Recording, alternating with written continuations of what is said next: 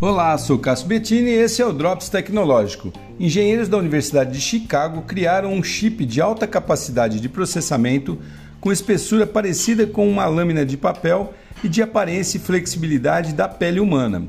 Na verdade, é um computador dotado de inteligência artificial que pode armazenar e processar dados sem a necessidade de nenhum tipo de fio ou bateria. Funciona à base do movimento e da energia do próprio corpo humano e é quase imperceptível, pois pode ser incorporado à superfície do corpo, se passando por pele.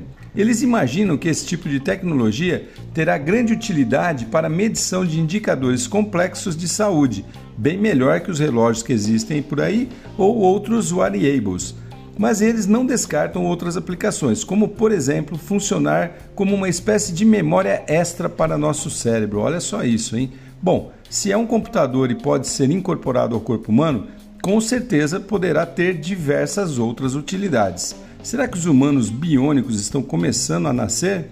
Legal, né? Sou Cássio Bettini compartilhando temas sobre tecnologia, inovação e comportamento. Até o próximo.